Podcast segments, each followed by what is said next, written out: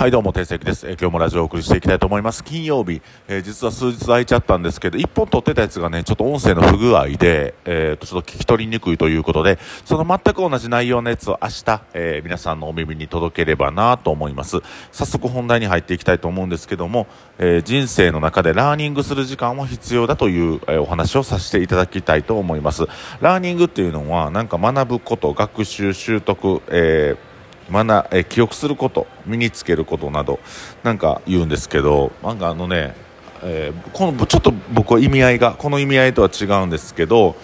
なんかこう環境に応じて適応する前に少しこう慣らしが必要やっていう話をしたいです。そっちの方が分かりやすいがラーニングって言葉使わんでも環境に馴染む時に、えー、慣らしの時間が必要やなって思っててでそれをやっぱりその時期っていうのはみんなねあのタイミングはそれぞれ違うくてもみんなに存在するんですよ。でちょっと何のこと言ってるか具体的な例を挙げていきますね。あの僕今から振り返った時に12歳の時中学校1年生の時に食べ物の味がしなくなったんですね。で食べ物の味が全く味覚がなくなってしまって当時コロナとかないじゃないですか。で母親にあの神戸のモザイクでなんかあのおしゃれないろんな料理が食べれるバイキングみたいな、ね、なんかスペインバルみたいな感じだったかななんか覚えてんねんけどそこでご飯を食べさせてもらったのに自分はその味が分からなくて美味しいことに感謝できなかった時の思い出というか母親に自分がこう元気なくて神戸まで連れてってもらってご飯を食べさせてもらうもらってるのに味がしないので申し訳ないというか感謝できない。美味しくないからね。あ何食べても味が分からへんから。感謝できなくて辛いなって思いをしたことを思い出しました。今のねこのこのラジオする前に思い出したんですよ最近。であともう一つは僕19歳の時に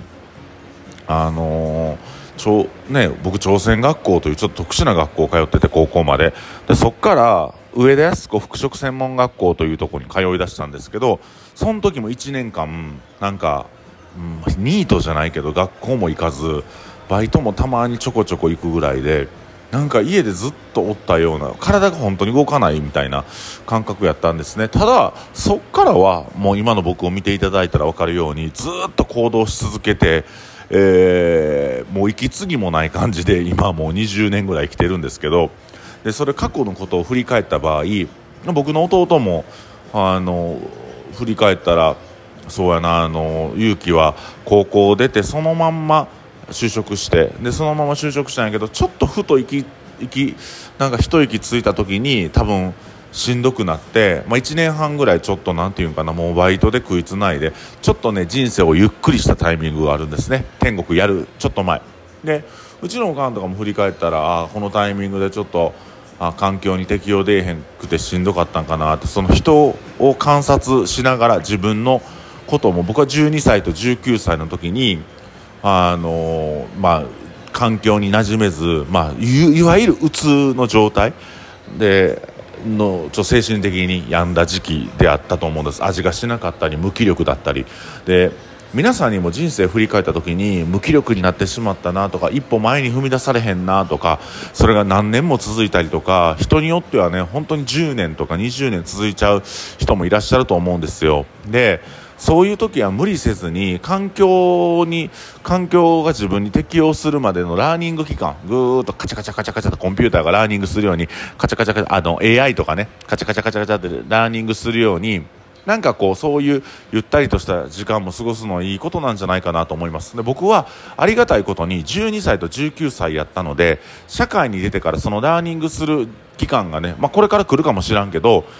その人間のうつっていうのはもしかしたらそのラーニング環境になれるための準備期間で脳がまメタモルフォーズで変化している時なのかなっていう風な仮説をちょっと立ててみたんですよ。で僕らの周りでもなかなかそれが前向きに前に進まないコーラっていうのもいて、まあ、みんながみんな成功者になるわけではないんですけどそのラーニング期間をじっくりゆっくりあのちゃんとラーニングできた人とやっぱ余裕なくあこれがもしかしたら打つかもしらん誰かに迷惑かけてるかもしらんあなんか人に迷惑かけて申し訳ないなとかそんな自分が嫌やなっていうやっぱそういう卑屈な思いっていうのを持ってしまうとせっかくラーニングしてんのに他のところに脳の容量が使われてあよりしんどくなるんじゃないかなっていう風にちょっと自分なりの仮説を立ててみたんですよ。だから僕らの周りでもまだまだこうちょっと悩んでて前に進めない子とか、まあ、お客さんとかあのパートナーの子でもっと一歩踏み出せばいいのになって僕は思うことがあるんですが大きなねなんかこうまあ大きなというか僕みたいなんが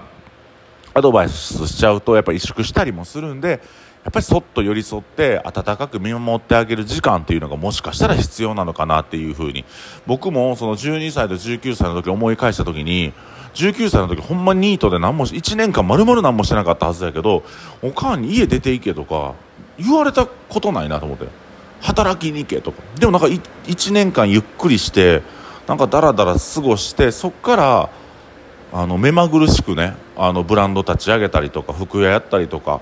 なんかなんとなく僕生きてるんですよ。でそういうふうに目まぐるしく生きていく中であの12歳の時の何ヶ月と19歳の時の1年間というのは自分が環境に適応するために必要な時間だったのではないかなというふうに、えー、思います、うん、なんかそういうふうにね皆さんももしちょっとあ自分の中でちょっと心が落ち込んでるな会社に行きたくないなとか一歩踏み出されへんなという時は自分自身がもしかしたらラーニング環境に適応するために今脳が活性化してから変化してる時期なんじゃないかなっていうふうに捉えて、えー、ゆっくりしていただいてままたそういう人が身近にいた時っていうのはなんかアドバイスしたりとかうんと自分の正論をぶつけるんじゃなくて優しく、えー、寄り添って、えー、ただただこう横に寄り添ってあげて話を聞いてあげる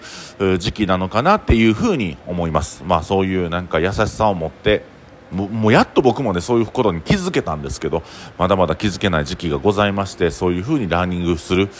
時間、えー、環境に適応していく脳が適応していく時間っていうのは人それぞれでもう僕みたいに1年とか何ヶ月で終わる人もいれば何年も苦しい思いをしながらでもそこでやっぱ卑屈になって自分を責めちゃうとそのラーニングの期間あこれっても環境に適応するために脳がメタモルフォーズしてんねや変化してんねやとも割り切っちゃうっていうのが一番大事なんかじゃないかな。で脳を変な変な要領で使わない。不安とか人に迷惑かけたなとかダメはダメなまんまでいいのでそれをうんと周りの人もね支えてあげながら気づいたら支えてあげてそ寄り添ってあげて正論ぶちかましちゃだめですよ。土正論ぶちかましちゃだめですよ。本当にそういうことはよくないので、うん、穏やかにゆったりと人生を、まあ、長いですからねその人生を楽しむためにラーニングの時間環境に適応する脳が適応するまでの時間をえーまあ、言ったら楽しむことはできへんねんな。しんどいからな。楽しむことはできへんけど、まあ、それもしっかりあ苦しみもかみしめながら味わいながら人生を味わい尽くそうじゃございませんか。ということで、えー、今日は、えー、脳が環境に適応するまでの時間という話をさせていただきました、